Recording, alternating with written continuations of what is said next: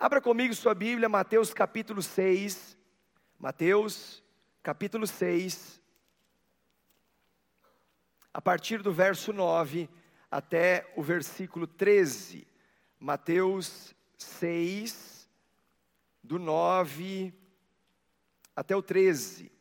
Diz assim: Vocês orem assim: Pai nosso que estais nos céus, santificado seja o teu nome, venha o teu reino, seja feita a tua vontade, assim na terra como nos céus.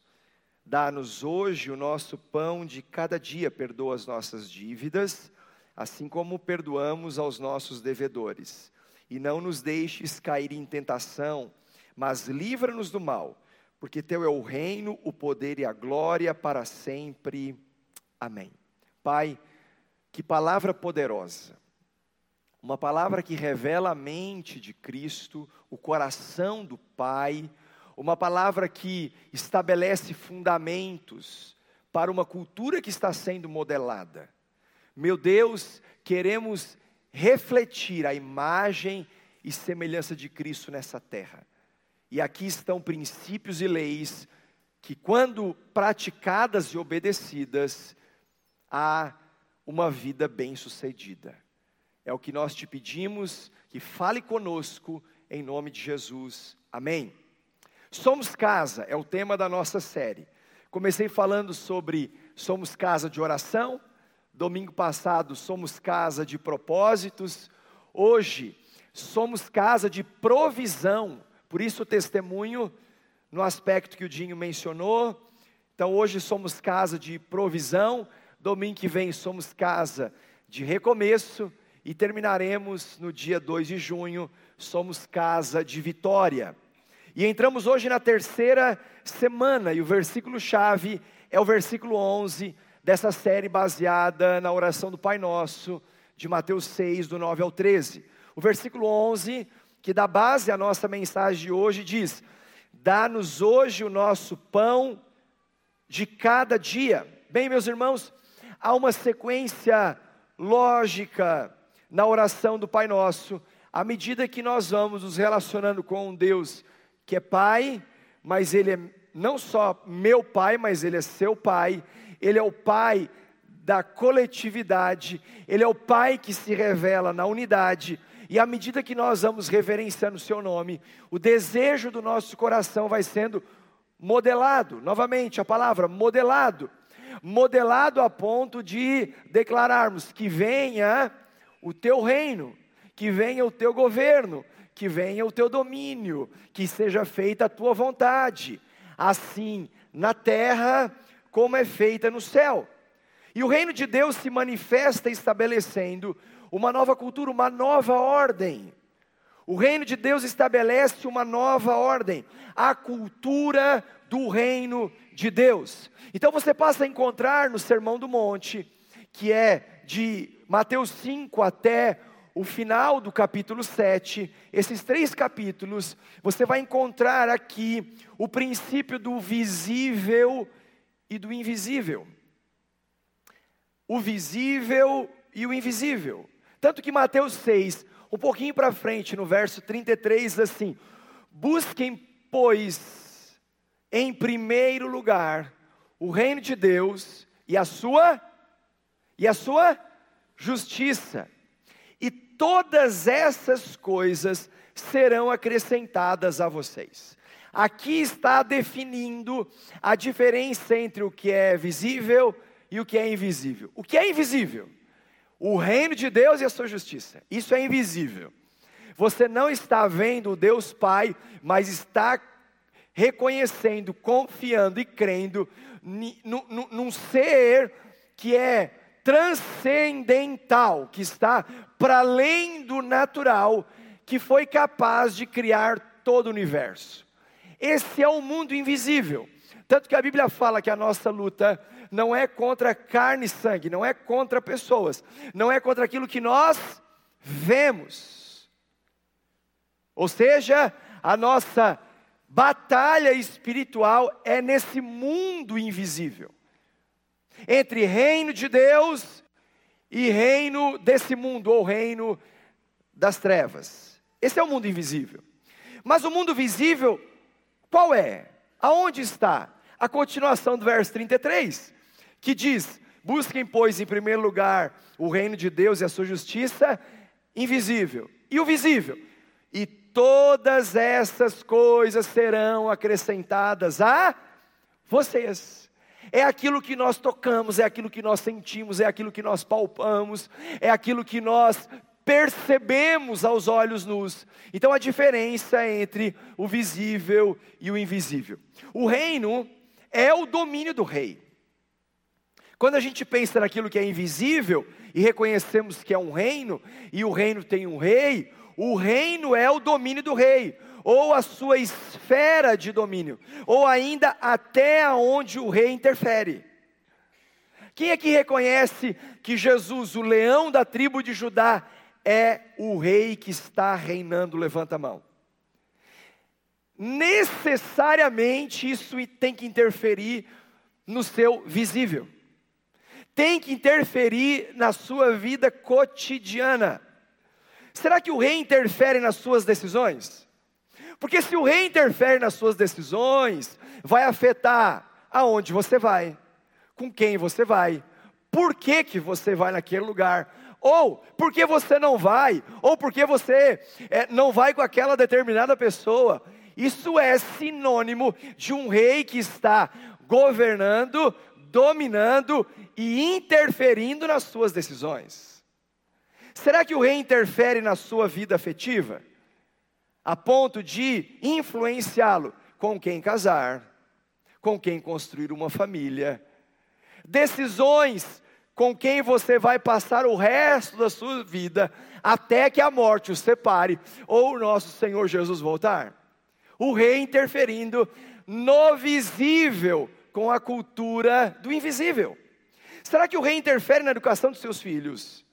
E você tem condições de filtrar o que ele assiste, o que ele fala, trazer conselhos, trazer direcionamentos. Filho é mais do que educar, filho é mais do que sustentar, filho é mais do que criar. Filhos precisam ser treinados. Filhos precisam ser treinados para enfrentar a batalha do dia a dia nesse mundo que jaz no maligno. Será que o rei interfere nas suas finanças? Porque se interferir, você vai precisar ouvir dele o que comprar, o que não comprar. O que você vai vender, o que você não vai vender. Como você vai emprestar aquilo que você tem. Então percebe que há uma interferência é, profunda na maneira como nós vivemos. Agora, estudando o texto, significa dizer que nós devemos primeiro buscar a realidade daquilo que é invisível. E quando nós buscamos o Pai Nosso que estais nos céus e reverenciamos o seu nome, a ponto de nós ansiarmos, desejarmos ardentemente por venha o teu reino, pegue comigo aqui, eu anseio tanto a ponto de dizer, interfere na minha vida, afeta as minhas decisões. O Senhor tem total liberdade para estabelecer o seu domínio. Uau, isso é, é tremendo, é poderosíssimo. E claro que isso vai afetar ou manifestar aquilo que é invisível no visível, que nada mais é do que todas essas coisas serão acrescentadas a vocês. Todas essas coisas. Isso é sinônimo de provisão. É sobre isso que eu quero falar. Somos uma casa de provisão. Pastor, o que que isso tem a ver com provisão? Bem, o texto não deixa dúvida de que Jesus se referia ao que seríamos recompensados no visível por buscarmos, em primeiro lugar, o invisível. Recompensa. O Pai que está no céu com reverência ao seu nome, para que se manifeste o seu domínio, o domínio do rei e seu reino invisível aqui, amanhã na minha segunda-feira. Quando eu chegar em casa, na maneira que eu vou continuar educando, criando e treinando os meus filhos. Meu irmão, essa foi a escolha que um homem chamado Salomão fez. Eu quero falar de provisão, abordando um pouco da vida de Salomão. Quando Jesus diz: Dá-nos hoje o nosso pão de cada dia, a Bíblia, do começo ao fim, vai nos dar orientações de como você vai um, viver uma vida debaixo de uma provisão diária, do pão nosso de cada dia que nos é dado hoje, amanhã, semana que vem e assim por diante. Então, essa foi a escolha que Salomão fez. Que escolha foi essa? Buscar o reino em primeiro lugar. Provérbios 8, 11 diz assim: Pois a sabedoria é mais preciosa do que rubis. Nada do que vocês possam desejar compara-se a ela. Uma sabedoria que ela tem um valor, meu irmão, inestimável. Você vai perceber que o clamor de Salomão foi por sabedoria muito antes de pedir coisas, bens materiais e assim por diante. Foi, na verdade, a busca pelo reino invisível. Então, a única maneira de sabermos se nós acreditamos nisso é tomarmos a decisão pela sabedoria de uma maneira que nos custe. É interessante que Davi treinou o seu filho, preparou o seu filho para que ele fosse muito bem sucedido. Aliás, todo pai, é, eu imagino que deve preparar o seu filho para que seja uma pessoa muito bem sucedida nessa terra. E Deus apareceu em sonhos, e chegou o um momento que Deus chega e diz assim: O que você quer? Pensa Deus chegando para você e falando: Filho, o que, que você quer? Pode pedir. Não, mas ó, pede valendo, pede com força, pede o que está no seu coração. O João bem disse há pouco, né, sobre a prova. Porque quando você tem a oportunidade de pedir o que você quiser, aliás, se essa pergunta chegasse para você hoje, agora, filho, peça o que você quiser, o que você pediria? Sinceramente, o que você pediria? Qual seria o seu desejo?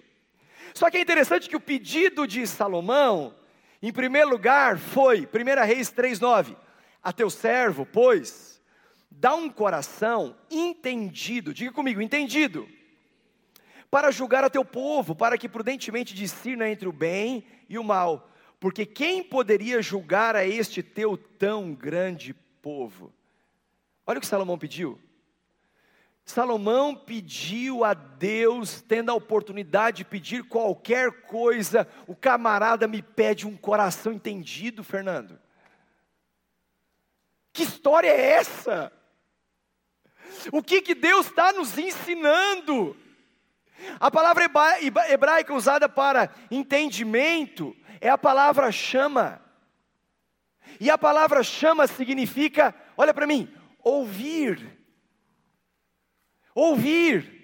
Salomão não estava simplesmente pedindo por entendimento, ele pediu por um coração que soubesse ouvir, aprender, discernir, porque antes de ele pedir dinheiro, antes de ele pedir a provisão, antes de ele pedir um carro, antes de ele pedir uma casa, antes de ele pedir riqueza, ele estava dizendo: o que, que adianta eu ter tudo isso e não saber como administrar, não saber como lidar com o entendimento? Salomão pediu sabedoria antes de pedir qualquer outra coisa. Agora é, é, é impressionante a resposta que Deus dá a Salomão. É impressionante. Versos 11 a 13 de 1 Reis 3.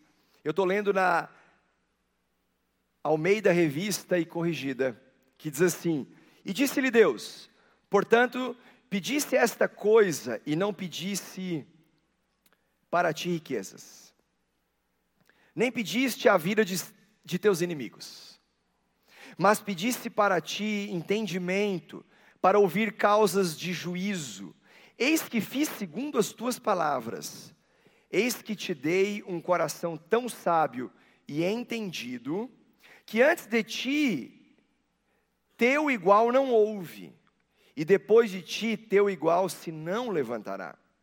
E também até o que não pediste te dei. Assim, riquezas como glória. Que não haja teu igual entre os reis, por todos os teus dias. É mais ou menos assim, Salomão, pode pedir, mas pede o que realmente você quer.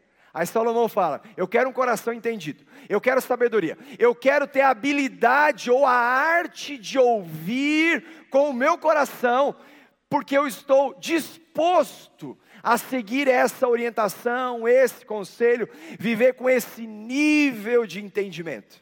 Aí o que Deus faz? Tá bom, então eu estou te dando sabedoria. Pega aqui, vai lá, Salomão, viva com essa sabedoria. Só que sabedoria, meu irmão, não é um depósito feito em alguém que agora sabe todas as respostas. Isso não é sabedoria, ela implica na habilidade de ouvir a voz de Deus, a arte de ter um coração ensinável. Só os tolos não aprendem com os bem-sucedidos. Todo mundo tem alguma coisa para aprender e todo mundo tem alguma coisa para ensinar. Quem sabe a chave que precisa ser virada na sua vida está com o irmão sentado ao seu lado. E uma conversa com ele de cinco minutos pode destravar o seu destino.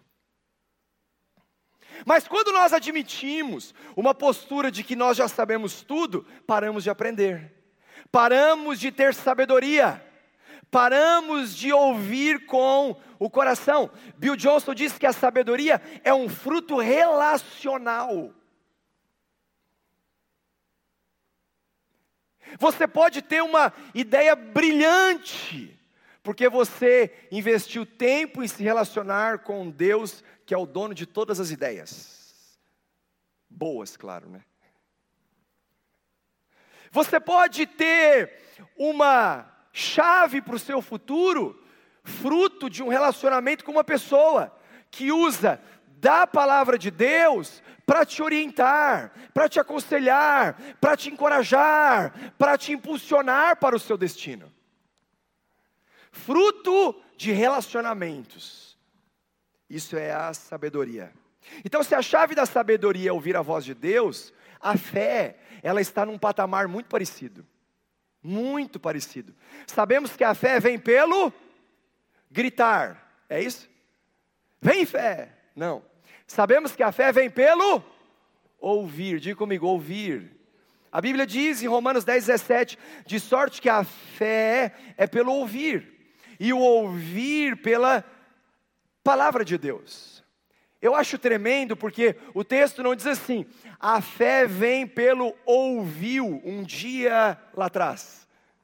Sim, a sua fé ela foi despertada quando um dia você ouviu sobre Jesus. A graça ela te alcança e mediante a fé você canaliza a sua dependência no Cristo vivo.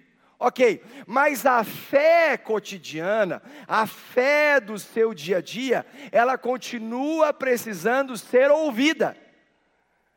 Então a fé, ela não só veio, ela vem todo dia por você ouvir. É por isso que todo domingo você vem para um culto.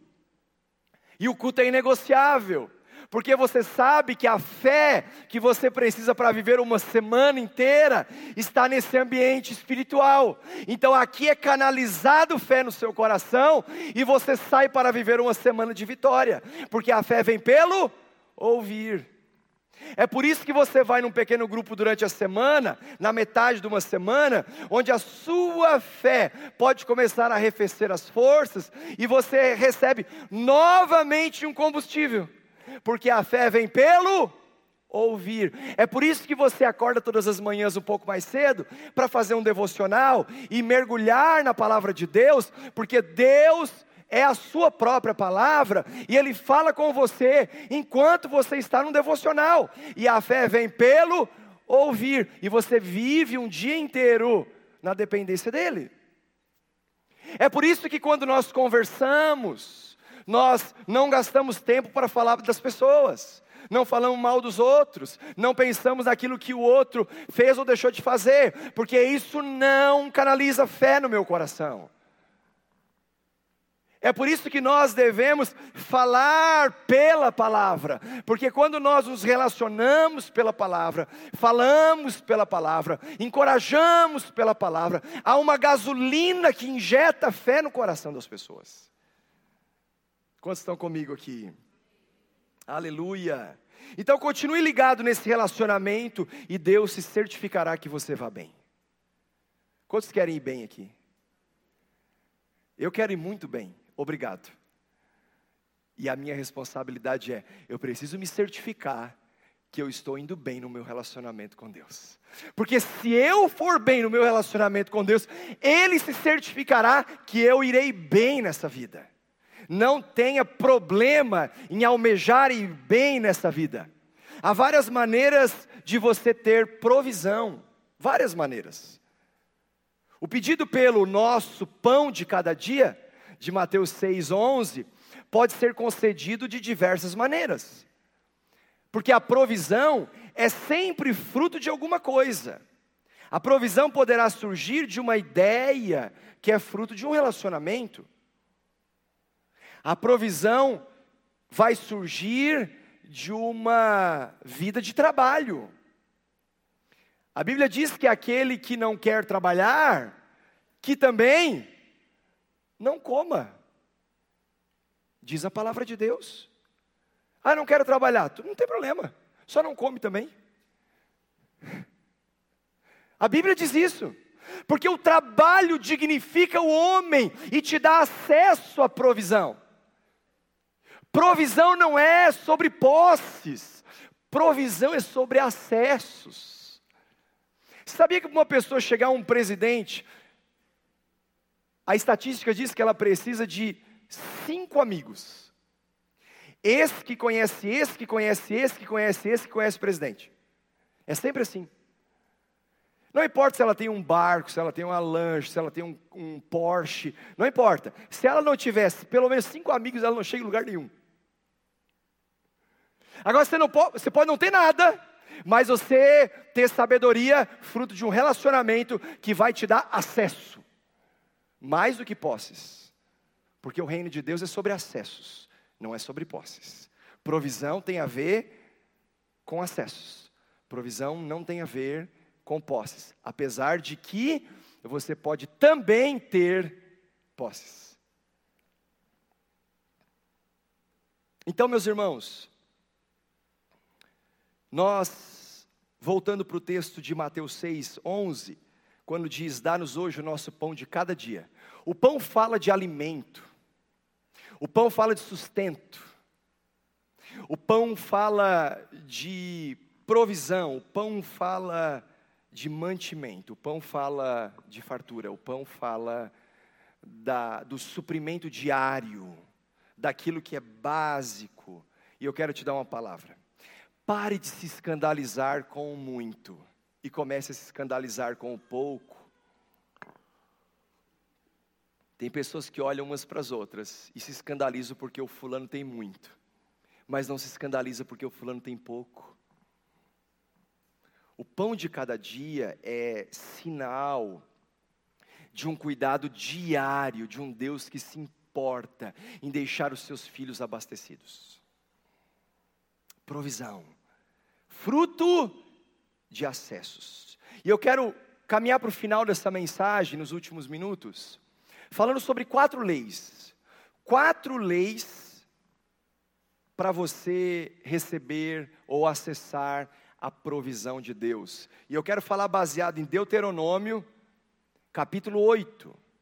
Deuteronômio 8, quatro leis para a provisão. Primeira lei, lei da memória. Deuteronômio 8, 1 e 2 diz assim: Tenham cuidado de obedecer a toda lei que eu hoje ordeno a vocês, para que vocês vivam, multipliquem-se e tomem posse da terra que o Senhor prometeu, com juramento aos seus antepassados. O texto continua dizendo: Lembrem-se de como seu, de como o Senhor, o seu Deus, os conduziu por todo o caminho no deserto durante esses 40 anos, para humilhá-los e pô-los à prova, a fim de conhecer suas intenções, se iriam obedecer aos seus mandamentos ou não. Meu irmão, é impossível uma pessoa, como eu falava há pouco, dizer que é humilde, se ela não teve a oportunidade de passar pelo sucesso, a ponto de revelar a sua humildade. Alguém aqui já passou por um deserto? Levanta a mão. É. É bom o deserto? Você quer ficar no deserto? O deserto é lugar de edificar alguma coisa? O que, o, que é o deserto? O deserto é um lugar onde você está sendo provado, e, e, o quanto antes você for aprovado, você, ó, sai dele. Mas nós não podemos esquecer da lei da memória, para continuarmos acessando a provisão de Deus. Há um problema da atualidade que as pessoas têm memória curta. Quem foram as pessoas que te abraçaram, que te aceitaram, que te ajudaram, que te amaram quando você estava no deserto, que não viraram as costas para você, que foram fundamento na sua vida. Nós não podemos ter memória curta. Você vê um, um, um filho que ele foi sustentado pelos pais, educado pelos pais, criado, ensinado. E aí, daqui a pouco, aquele pai ficou velhinho. E ele usa fraldas geriátricas. Aí o filho olha e fala assim: Ah, não, eu tenho nojo. Pois é, só que ele não teve nojo de trocar a sua fralda. É ou não é? Lei da memória. Quem foram as pessoas que te abraçaram? Quem esteve com você no deserto? Quem estendeu as mãos quando muitos viraram as costas? Quem te amou primeiro? Quem te apresentou esse evangelho? Quem te perdoou? Quem te deu uma nova chance? O cara está trabalhando, ele recebe lá o salário mínimo, 998, é isso que está o salário? Mil reais. Aí, aí ele, ele, ele era fiel, chegava cedo, chegava antes. Aí, aí ele teve um aumento, aí começou a ganhar 1.500. Aí ele se esmerou, foi promovido a gerente. Aí daqui a pouco ele, ele foi crescendo na corporação e de repente ele comprou a empresa. E ele olha para aquele que está começando e ele já trata com os dois pés. Ei, memória curta. Lei da memória. Você quer receber a provisão de Deus sempre? Não tenha memória curta. A segunda lei, a lei da disciplina, versos 3 a 5. Assim, ele os humilhou e os deixou passar fome. Mas depois os sustentou com maná, que nem vocês nem os seus antepassados conheciam, para mostrar a vocês que nem só de nem só de pão viverá o homem, mas de toda palavra que procede da boca do Senhor. As roupas de vocês não se gastaram, e os seus pés não incharam durante esses 40 anos. Saibam, pois, em seu coração, que assim como um homem disciplina o seu filho, da mesma forma o Senhor, o seu Deus, os disciplina. Lei da disciplina. Quem gosta de ser disciplinado aqui? Mas a Bíblia diz que o pai que ama o filho não lhe poupa vara. O pai que ama o filho corrige. O pai que ama o filho tem conversas duras e difíceis. O pai que ama o filho coloca o filho no colo e fala assim: vem cá, vamos conversar sobre aquilo que você não gosta? Vamos conversar sobre aquilo que nos desgasta, para que lá na frente você não venha sucumbir nesse mundo. Esse é o pai que ama o filho. O pai que exerce a lei da disciplina, do governo. Eu não estou falando sobre ser duro ou ser carrasco, eu estou falando de uma disciplina em amor. A terceira lei, a lei da obediência. Versos 6 a 9. Obedeçam aos seus mandamentos, aos mandamentos do Senhor, o seu Deus, andando em seus caminhos e dele tendo temor pois o Senhor, o seu Deus, os está levando a uma boa terra, cheia de riachos e tanques de água, de fontes que jorram nos vales e nas colinas, terra de trigo e de cevada, videiras e figueiras, de romazeiras, azeite, oliva e mel, terra onde não faltará pão e onde não faltará e não, e não terão falta de nada. Terra onde as rochas têm ferro e onde vocês poderão extrair cobre das colinas. Deixa eu te dar alguns direcionamentos para você manter a sua provisão. Porque a provisão vem, é fruto de um relacionamento com Deus, com pessoas, mas você precisa de conselhos práticos para não perder a provisão e continuar prosperando e viver com a provisão dentro da nossa realidade. Eu vou te dar alguns conselhos bem práticos. Primeiro conselho: saia das dívidas. Você quer continuar recebendo e mantendo a provisão? Saia das dívidas. Se você precisar, venda bens, mude de carro, corte e cancele os seus cartões, faça uma consultoria financeira. Isso é sabedoria. Sabedoria. Evite restaurantes caros, viagens, troca o jantar de 100 por um lanche de 15. É por um tempo, é o seu deserto, mas vai passar. Vai passar. Só que se você não tiver sabedoria ao passar pelo deserto, esse deserto ele é inacabado. Não passa nunca.